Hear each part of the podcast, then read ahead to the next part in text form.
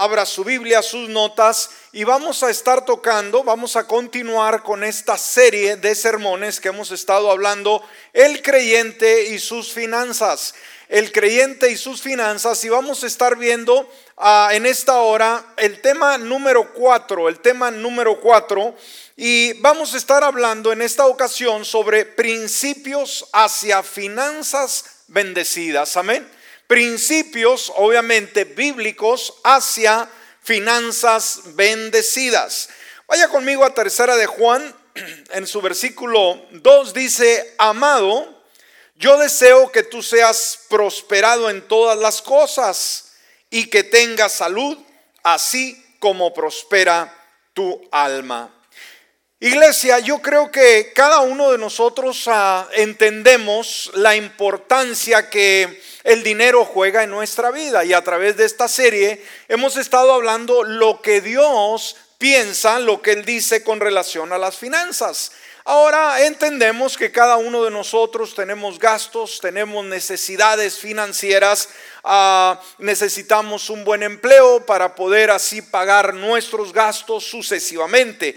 Y nos damos cuenta que siempre es una lucha, es una batalla, ¿no? Ah, muchas veces Ah, se llega al fin de mes y en algún momento quizás usted pueda batallar con pagar la renta, con pagar la hipoteca, con pagar las cuentas sucesivamente o continuamente está trabajando y pues siente que el dinero no, no simplemente ah, no abunda, el dinero no logra este, cubrir eh, los diferentes ah, gastos, ¿no? Eh, que, nunca se completa, nunca se completa. Bueno, debemos de entender que como hijos de Dios, ah, Dios tiene un deseo para cada uno de nosotros. Y este versículo es uno de los versículos ah, más profundos de la palabra que nos habla acerca del deseo de Dios para nosotros, ¿sabe? Hay mucha gente el día de hoy que vive muy desviada de la voluntad de Dios, que vive ah, enferma, triste, abatida, deprimida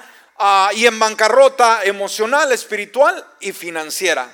Pero sabe que no conoce a Jesús, no conoce la fuente de bendición que es capaz de abrir los cielos y traer, en primer lugar, salvación a nuestra vida, en segundo lugar, una sanidad emocional, espiritual, una sanidad física y una sanidad financiera. Ahora, ¿qué pasa cuando hijos como hijos de Dios quizás parece que estamos estancados y no vemos a la prosperidad de Dios, la bendición de Dios en las áreas de nuestra vida. Ahora, debemos de saber que la palabra es el libro de Dios, el cual tiene respuestas a todas nuestras necesidades. Y cuando hablamos de la situación financiera, debemos de saber que Dios tiene mucho que decir con relación a una bendición financiera. Ahora recuerde, esta serie de sermones se enfoca en el asunto financiero. No nos equivoquemos, ¿no? De decir otro sermón de prosperidad. No, no, no, no, no. Estamos tocando, perdón, una serie muy importante sobre finanzas porque ¿cuántos luchamos con las finanzas? ¿Cuántos queremos mejores finanzas? ¿Cuántos tenemos deseos, tenemos anhelos, queremos que las finanzas abunden? Bueno, ese no es ningún pecado, no es ningún error el enfocarnos en decir quiero vivir mejor, quiero tener una mejor solvencia económica, eso no es pecado. Así que vamos a ver algunos uh, principios bíblicos hacia esas finanzas bendecidas. Y si está apuntando, por favor, y le recomiendo que lo haga, en primer lugar, el primer principio, hermanos, el punto de partida hacia finanzas prósperas, bendecidas, es desarrolle su confianza en Dios. Amén, hermano. Desarrolle su confianza en Dios. ¿Sabe? como hijos de Dios debemos de entender que tenemos un Dios proveedor. Pero de la misma manera debemos nosotros acercarnos a Él con una confianza de saber que Él puede y quiere suplir mis necesidades. Así que se requiere, mi hermano, mi amigo, una confianza plena en Dios. Amén. confiar. La pregunta es, ¿le confía usted a Dios? Eso es importante.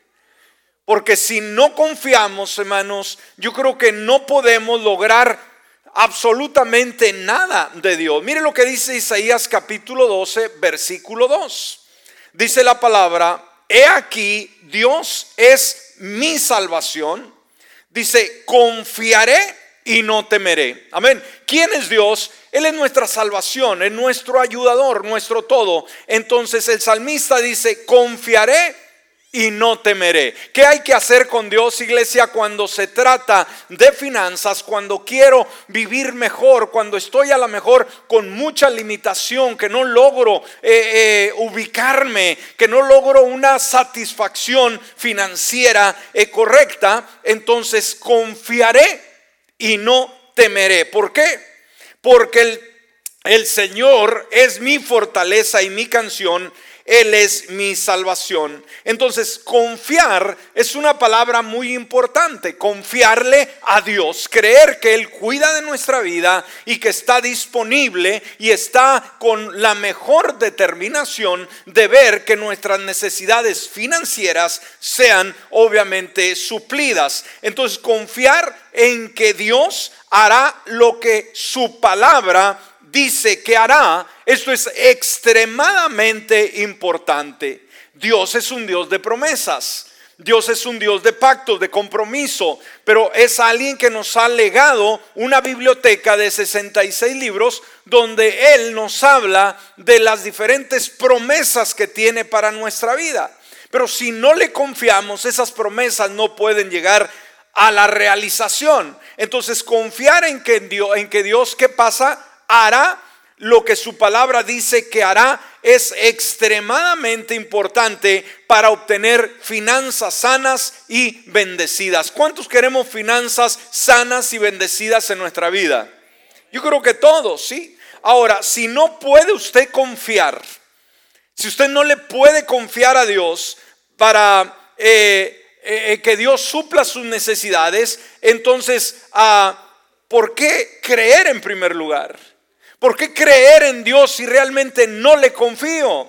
Creer, obviamente, es confiarle. ¿Sabe? El Señor nos da a todos de una forma generosa. ¿Por qué? Dios es un Dios generoso. Entonces, si necesitamos, ¿qué vamos a hacer? Necesitamos pedirle a Él que nos dé, que nos brinde de su generosidad. Nos dice Santiago capítulo 1, versículos 5 al 7.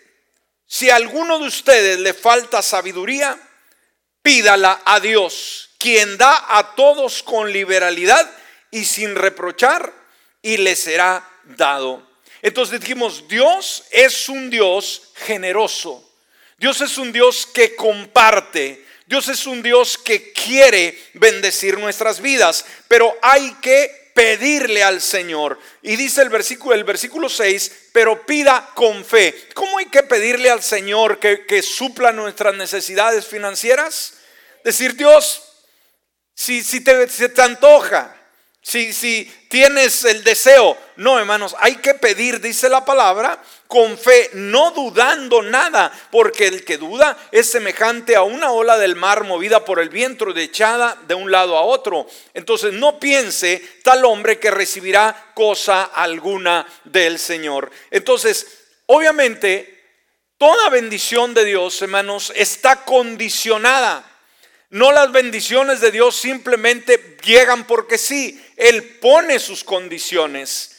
Entonces, si nosotros nos sometemos a esas condiciones, Dios se compromete a bendecirnos. Mire lo que escribió María Viani con relación a, esta, a este ruego, a esta súplica. Dice, nuestras oraciones han de ser hechas con confianza. Cuando estás en medio de una necesidad financiera, obviamente tú vas a rogar, a pedir a que los cielos se abran financieramente hablando y la bendición llegue. Dice, nuestras oraciones han de ser hechas con confianza. Cuando oras por esa necesidad, vas a orar confiando en que Dios hará algo y con una esperanza firme de que Dios puede en primer lugar, segundo, y quiere concedernos lo que le pedimos mientras se lo supliquemos debidamente. Entonces hay una forma de pedir cuando necesitamos. Entonces debe de pedir, pedir perdón, con fe y sin vacilar. Cuando hay necesidad financiera, podemos acudir a Dios, pero hay que pedir de qué manera? Con fe y sin vacilar. Entonces, no estar seguro, escúcheme, Dios es un Dios de promesas, pero no estar seguro de las promesas de Dios no le permitirá simplemente recibir ese generoso regalo de la bendición financiera que Dios de una manera importante ha preparado para usted. Así que tenga fe y confíe en que Dios sabe lo que usted necesita y se lo proporcionará cuando lo busque usted a Él primero. Por eso Mateo 6:31 al 33 dice, por tanto, no se afanen diciendo, ¿qué comeremos? ¿O qué beberemos? ¿O con qué nos cubriremos? porque los gentiles buscan todas estas cosas, ¿sí? Como hijos de Dios tenemos un Padre amoroso, bondadoso, generoso, que ve nuestras necesidades antes de que nosotros pidamos. Y está disponible, está dispuesto a hacer por nosotros lo mejor. Amén. Hacer lo mejor por nosotros. Ahora, pero aquí dice que no nos enfoquemos en las necesidades y, estancarnos ahí. No, no, no, no. Porque los gentiles buscan estas cosas. Pero el Padre de ustedes que está en los cielos sabe que tiene necesidad de todas estas cosas. Mire lo que dice el versículo 33. Más bien, busquen primeramente el reino de Dios y su justicia y todas esas cosas les serán añadidas. ¿Alguien dice amén a esto? Entonces, sí hay preocupaciones, pero yo no voy a permitir que la preocupación simplemente drene mi energía espiritual, drene mi paz, drene mi alegría, mi entusiasmo, mi pasión por Dios. No, yo voy a buscar el rostro de Dios aun cuando las necesidades financieras están mi responsabilidad es buscarle a Él. Y cuando yo le busco a Él, las demás cosas vendrán por añadidura. Así que, en primer lugar, un principio bíblico hacia una bendición financiera, esas finanzas bendecidas, es desarrollar confianza en Dios. Le animo, si usted está pasando el día de hoy por problemas financieros y necesita un milagro de parte de Dios, desarrolle su confianza en Dios. O sea, confíele que Él puede y Él lo hará. ¿Está conmigo? En segundo lugar, algo muy importante que no podemos dejar atrás, ¿sabe? Todos queremos el favor de Dios, todos queremos los beneficios de Dios, todos queremos que ah, Dios esté sobre nosotros, que la vida nos sonría, que nos vaya bien en la vida, pero nos olvidamos de este segundo principio que es clave. Segundo principio, anda en los caminos del Señor. ¿Cuál es el segundo principio hacia una solvencia económica, financiera abundante? ¿Cuál es un segundo secreto? Anda en los caminos del Señor, o sea, camina con Dios. La pregunta en esta hora, ¿está usted caminando con Dios? ¿Es Dios el compañero de vida? Él es el compañero que va con ustedes a su trabajo, a la escuela, eh, con los amigos, donde quiera. Él es su compañero. Ahora, andar, escúcheme, y guardar los mandamientos del Señor es una parte muy importante para desarrollar una excelente vida cristiana. Y eso todos lo entendemos. Si queremos una vida cristiana, cristocéntrica, donde Él gobierna, nuestro caminar debe ah, ser uno que satisface el deseo de Dios. ¿sí? Ahora, una vida que conduce a la bendición financiera en tu vida. El caminar tuyo, la cercanía con Dios te va a permitir ahora recibir del favor financiero de parte de Dios. Mire lo que dice el Salmo 1, versículo 3. Dice, será como árbol plantado junto a corrientes de agua que da su fruto en su tiempo y su hoja no cae. Y mire la, última parte del versículo. Y todo lo que hace prosperará. ¿No cree usted que esta es una promesa muy interesante? ¿Sí? Para usted y para mí el día de hoy, todo lo que emprendamos se compromete Dios que Él lo prosperará, pero será como árbol plantado junto a corrientes de agua. Quiere decir que este árbol al que se refiere el salmista no es productivo solamente porque es un árbol. ¿Cuál es la fuente en ese caso, hablando del árbol, cuál es la fuente que le produce eh, o que le, le lleva a producir muchos frutos? ¿Cuál es el secreto ahí en ese pasaje?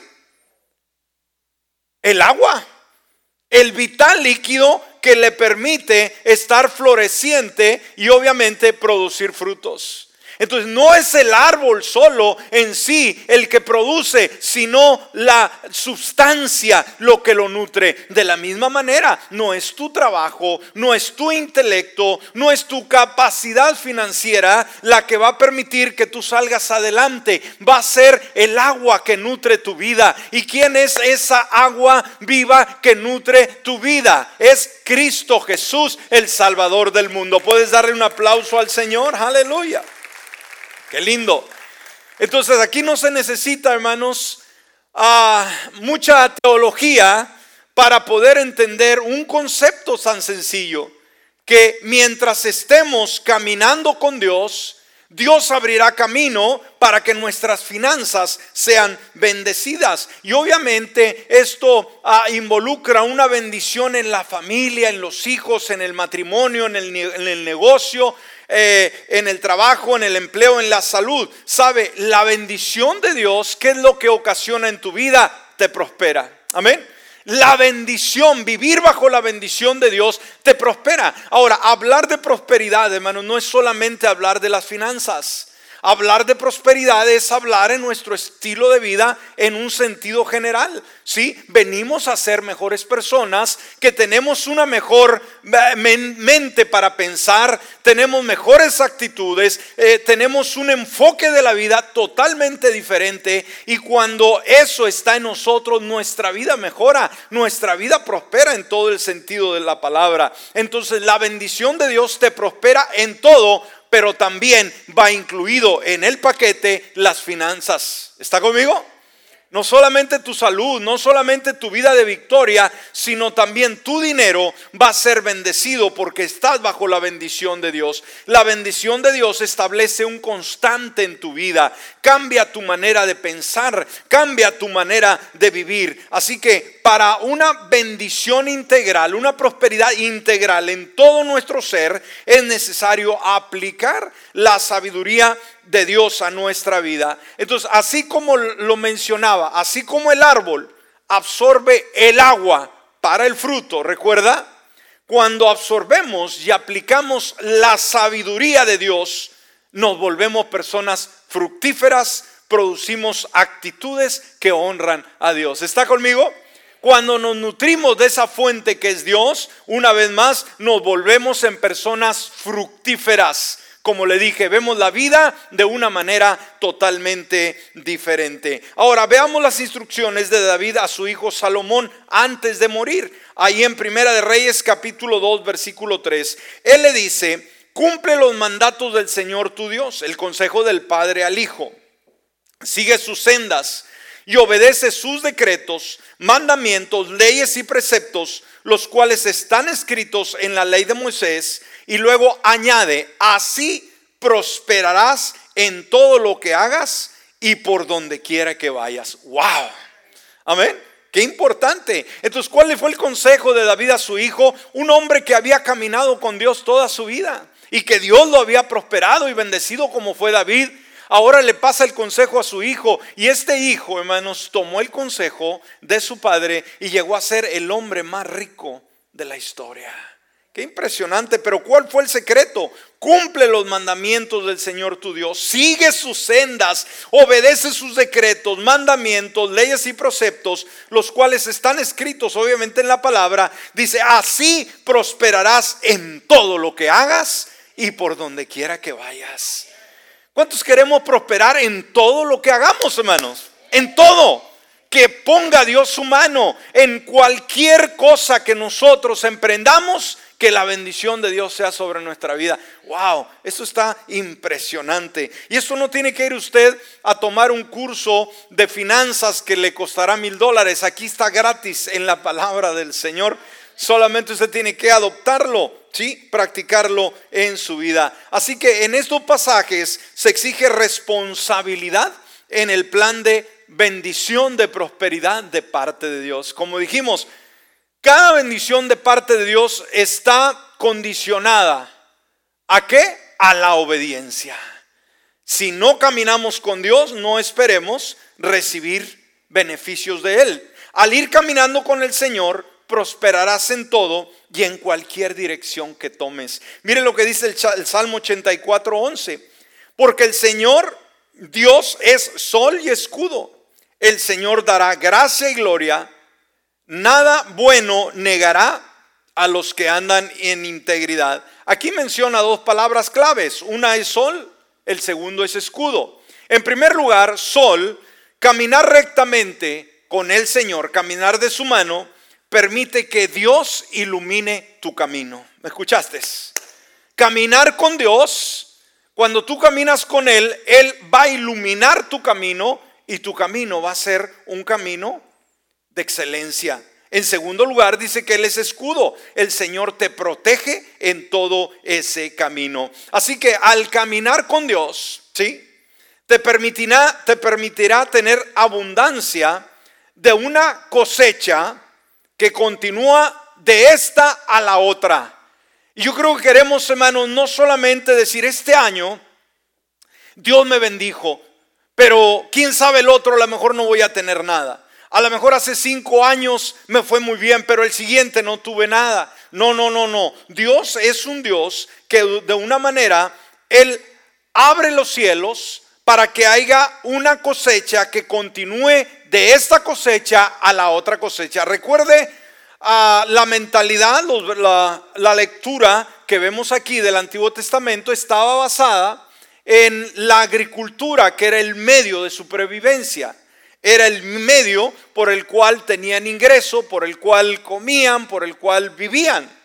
Entonces ellos dependían de una siembra y cuando había una buena cosecha tenían lo suficiente. Pero esas, cuando se levantaba la cosecha, deberían de esperar otro tiempo para recibir otra cosecha. Y en ese proceso tenían que sembrar, tenían que esperar. Y en esa espera podía haber plagas, podía no llover o podía llover demasiado y perderse todo. Y en una segunda cosecha no obtener absolutamente nada. Pero sabe, cuando caminamos con Dios, él te permite, sí, eh, subsistir de una cosecha que continuará hasta la próxima cosecha. Mire lo que dice Levíticos capítulo 26, versículo 3 al 5. Dice, si andan según mis estatutos, ahí está una vez más, hermanos, la bendición financiera está condicionada a la obediencia. ¿Me escuchó? ¿Cuántos quisiéramos bendición de Dios? sin tener ningún compromiso con Él en obediencia. Y hay mucha gente que así vive, que tienen a Dios como un talismán de decir, Dios, dame. ¿Sí? Y una vez que Dios le da, pues no camina con Él, no busca su, su caminar y no guarda sus mandamientos. Entonces dice aquí una vez más la palabra, si andan, ahí está la condición, según mis estatutos, y guardan mis mandamientos, poniéndola por obra, fíjese lo que dice el 4, les mandaré la lluvia a su tiempo. ¿Me explico? Una vez más, hermanos, este pueblo subsistía de la agricultura y la lluvia a su tiempo es y sigue siendo, aún en las zonas rurales, de suma importancia. Ahora, ¿qué quiere decir aquí, hermanos Dios? Fíjese, la lluvia podía llegar o no llevar, pero Dios es un Dios de condiciones que cuando dice, si guardan mis mandamientos, ahora, ¿qué Él es capaz de hacer? Yo entro en acción de alguna manera. ¿Está conmigo? Porque ¿qué es lo que dice? Fíjese, entonces, guardando mandamientos, poniéndolos por obra, dice, les mandaré la lluvia a su tiempo. ¿Quién está diciendo esto? Dios, el que controla el universo, el que controla la lluvia, el que controla, hermanos, la naturaleza misma, se compromete a mandar lluvia no fuera de tiempo, porque cuando se está levantando la cosecha y llueve, se destruye la cosecha. A entonces, ¿cuándo se necesita la lluvia? A su tiempo. Pero ¿qué se compromete a Dios cuando caminamos con Él? Les mandaré la lluvia a su tiempo. Y fíjese el compromiso de Él, hermano. La tierra dará sus productos y el árbol del campo dará su fruto. Su trilla alcanzará la vendimia y la vendimia hasta la siembra. Comerán su pan hasta saciarse y habitarán seguros en su tierra. ¡Wow! Denle aplauso al Señor, hermano. Amén. Entonces dijimos, Dios no es un Dios que anda detrás de nosotros con un garrote, obligándonos a hacer algo que Él quiere que hagamos nomás porque sí. Dios es un Dios que cuando ah, nos llama a cada uno de nosotros a caminar con Él, Él se compromete a hacer su parte. ¿Y qué significa nuestro tiempo? Mandar lluvia a nuestro tiempo, hermanos. Que Él enviará trabajo, oportunidades, promociones todo el año. ¿Está conmigo? A veces estamos esperando el tiempo de que me hablen al trabajo, de que se abra una oportunidad, de que firme un contrato. Y a lo mejor pasa el año y viene otro año y dice, pues el proyecto está, pero todavía no se ha aprobado. Muy triste. Pero sabe, cuando nosotros hacemos nuestra parte, entonces Dios se compromete a mandar la lluvia a su tiempo. ¿Qué significa? Que mientras nosotros estemos ocupados en servirle, Dios se compromete a bendecirnos en todas las épocas de nuestra vida. Ahora, ¿cuántos queremos tener solvencia económica todo el año o nomás medio año? Todo el año. O tener un año bueno y uno malo, uno bueno y uno malo. No, que todos los años, hermanos, sean buenos.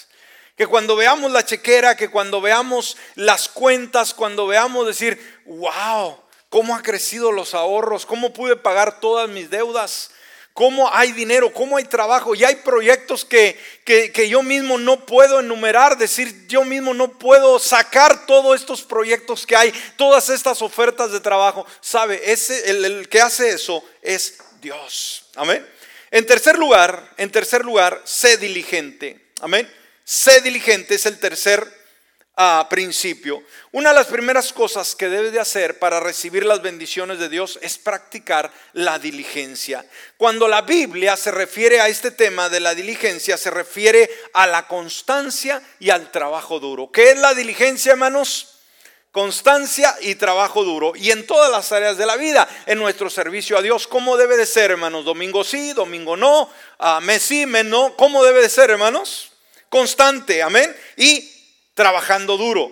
Hace poco tuvimos la celebración de los voluntarios y cada uno de ellos está trabajando al 100, ¿verdad? No aflojando para nada y nuestras vidas así deben de ser. Entonces la definición de diligencia es esfuerzo cuidadoso y persistencia. Amén. ¿Cuál es la definición de diligencia? Esfuerzo cuidadoso y persistente. Ahora, sea diligente en observar sus mandamientos y Él te pondrá por encima de otros que no lo hacen. Amén.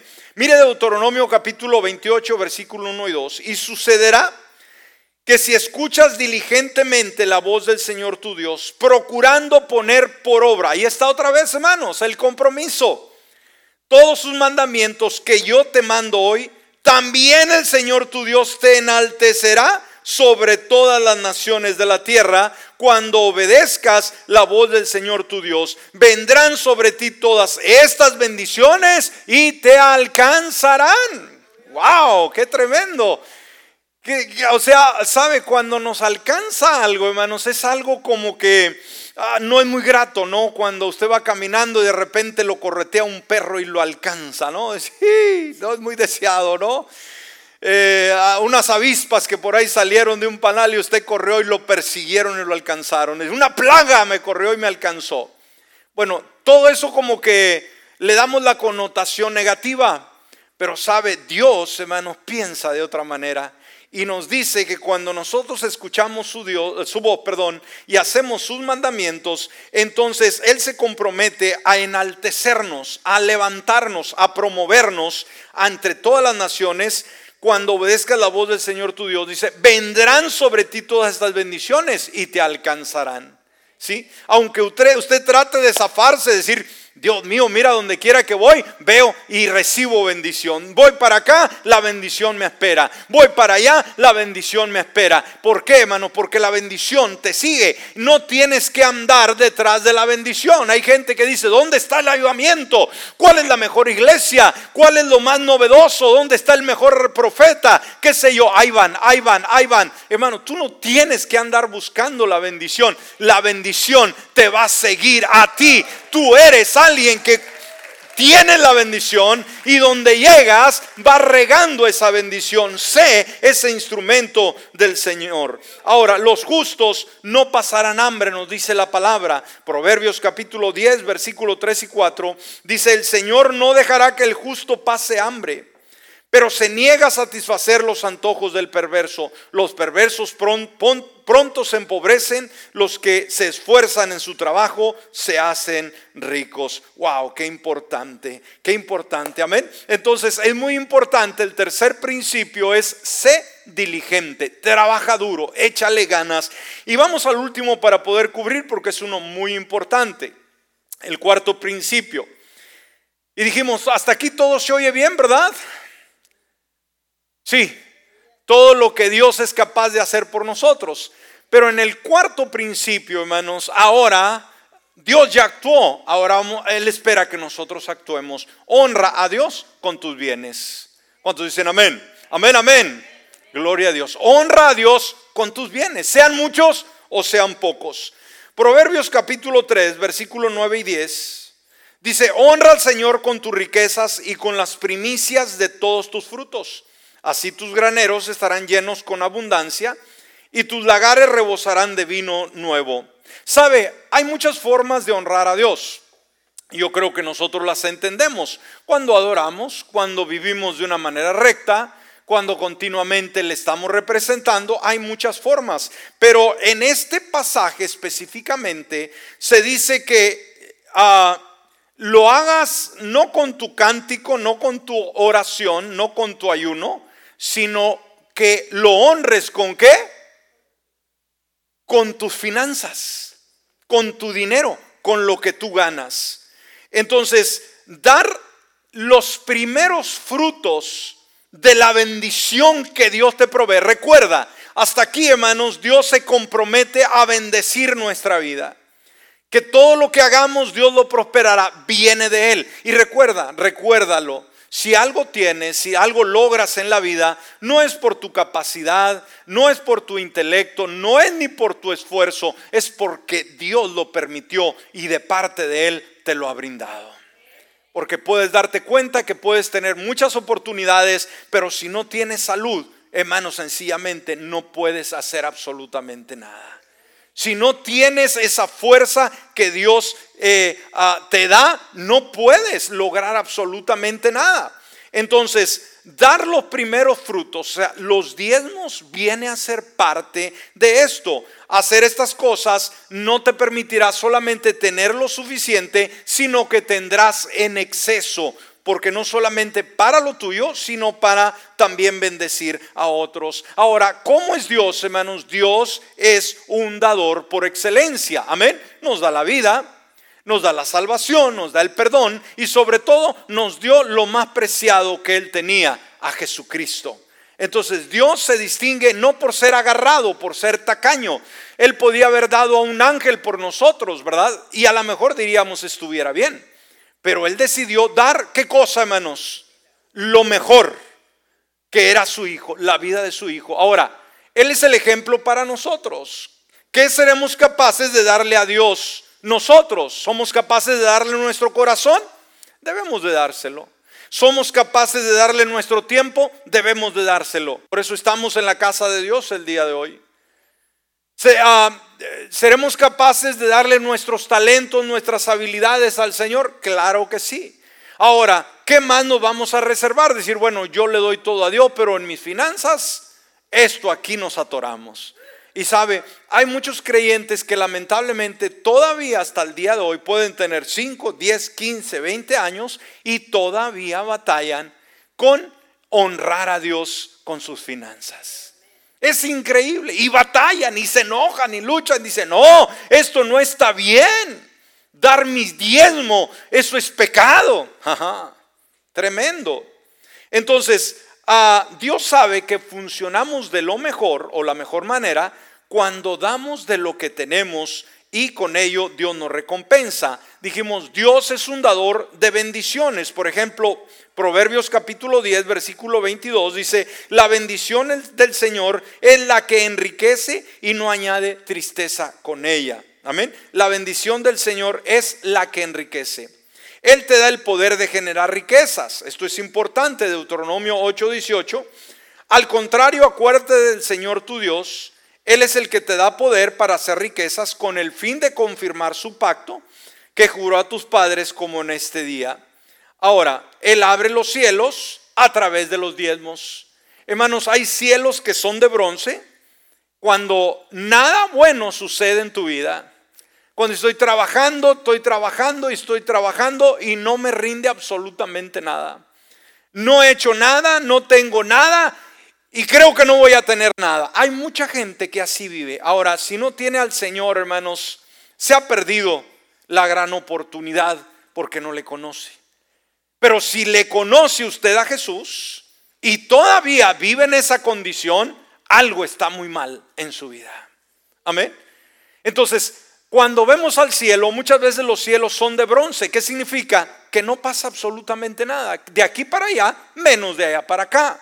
Pero la Biblia habla que el Señor es capaz de abrir los cielos. Pero ¿sabe qué? No solamente Él, usted provoca que los cielos se abran. ¿De qué manera? A través de nuestros diezmos. Dice Malaquías capítulo 3, versículos 10 al 12. Traigan todos los diezmos al tesoro y hay alimento en mi casa. Y luego añade, pruébenme en esto, ha dicho el Señor de los ejércitos. Si no, les abriré las ventanas de los cielos y vaciaré sobre ustedes bendición hasta que sobreabunde.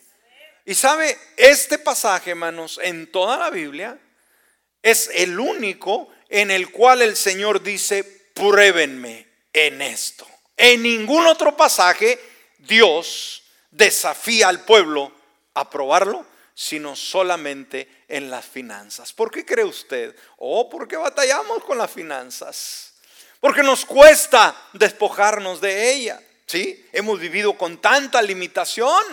Nos ha costado mucho estar hasta donde estamos. Nos ha costado mucho ganarlo que nos cuesta soltarlo.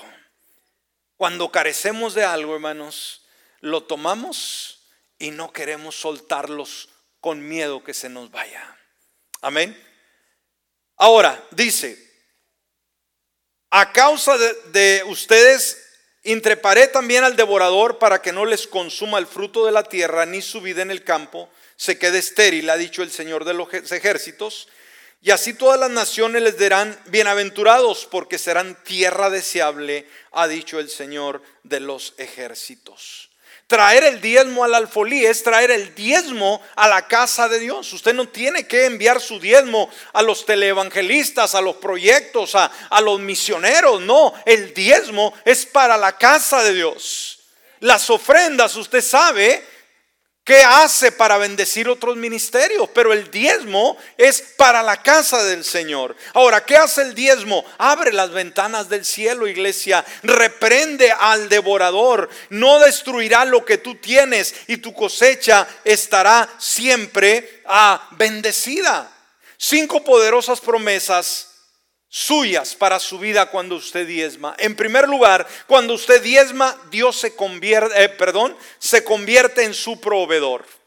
Cuando usted diezma, usted tiene un proveedor que es Dios. Amén.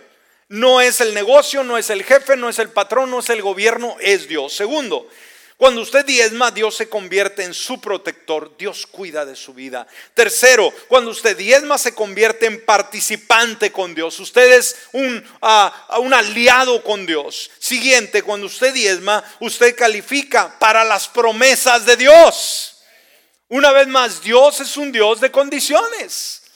Dios no es solamente uno que está, es uno, una, a una institución financiera decir, vengan a ver lo que quieren. No, no, no, no, no, no. Él tiene sus condiciones. Usted califica para las promesas de Dios. Cuando usted diezma, aprende que el diezmo paga sus buenos dividendos. Que cuando usted diezma, hermanos, el beneficiado en abundancia va a ser usted, nadie más.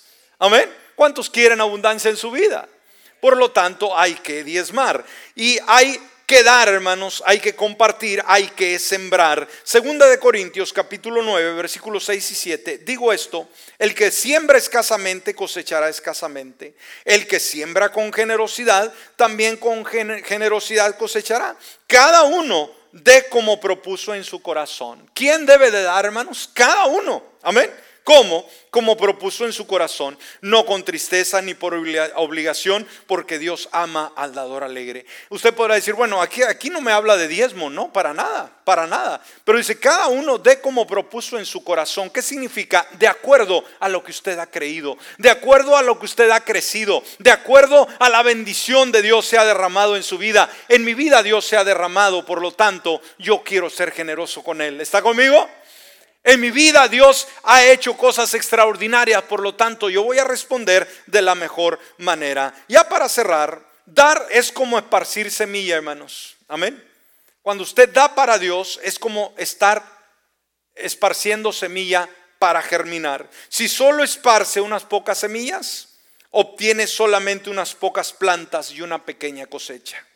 Sembrar muy poco significa cosechar muy poco. Una cosecha escasa hará que consumas toda tu semilla en lugar de guardar para sembrar más.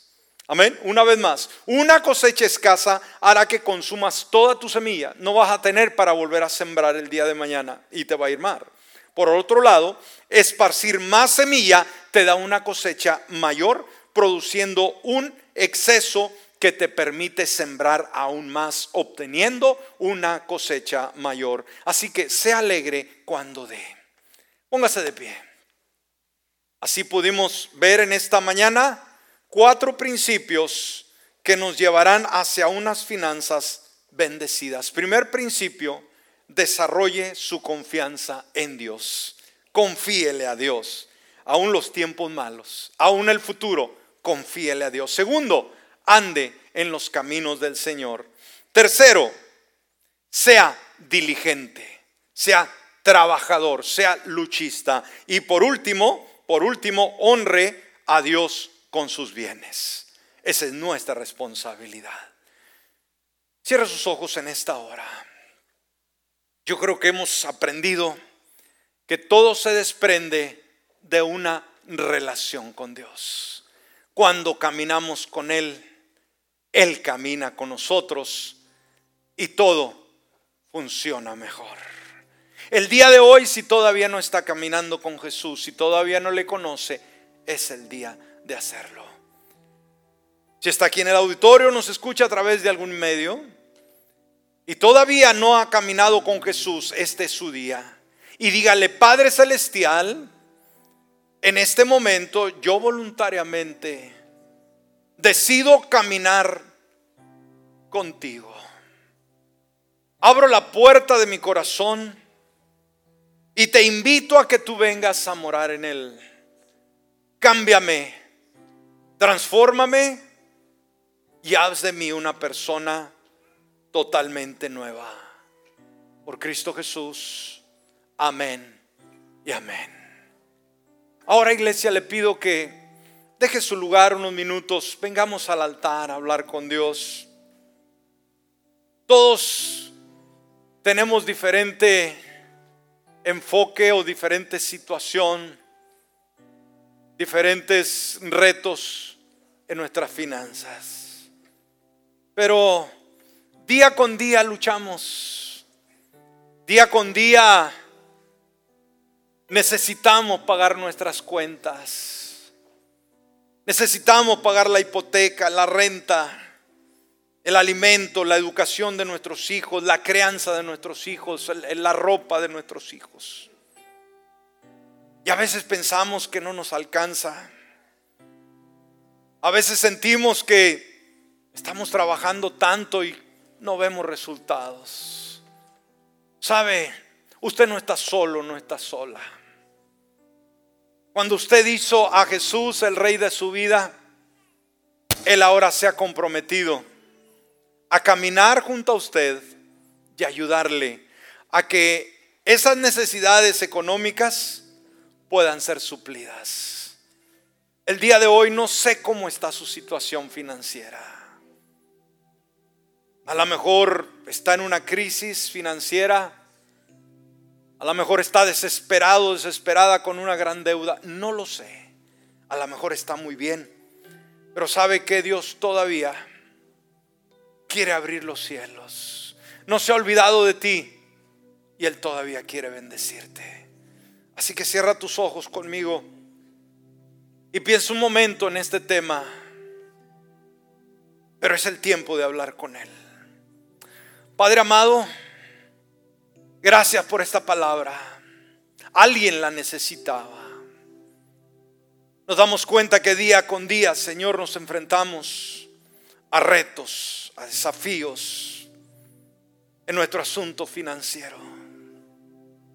Parece muchas veces que no tenemos lo suficiente. Queremos salir adelante, queremos pagar las deudas. Y muchas veces cuando nos esforzamos, a veces vemos que no hay avance. Pero en esta hora, Señor, estamos delante de ti. Nos acercamos ante la fuente de agua viva. Y en este momento te pido, Padre, que toques cada corazón, cada persona. Yo no sé la situación financiera de cada uno de tus hijos, pero tú sí sabes, Dios.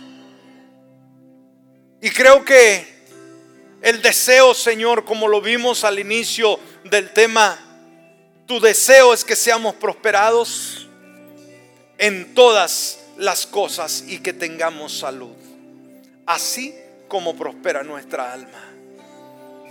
Esos domingos, Señor, nos has estado hablando sobre esas finanzas como creyentes. Y es un área muy descuidada.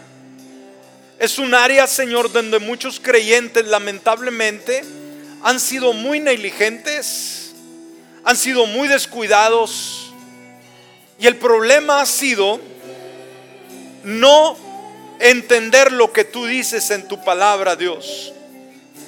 Que eres un Dios que bendice. A través de esta serie nos has dicho, Señor, de la importancia que le das tú al dinero en la Biblia. Que no hay otro tema tan importante como es el dinero, como son las finanzas, como es la, la mayordomía, como es la el, el buen uso y el manejo de las finanzas. Y si para ti, Señor, el dinero es importante, para nosotros debe de serlo. No con una avaricia, no con un afán, Señor, de hacernos multimillonarios o hacernos ricos. No, pero vivir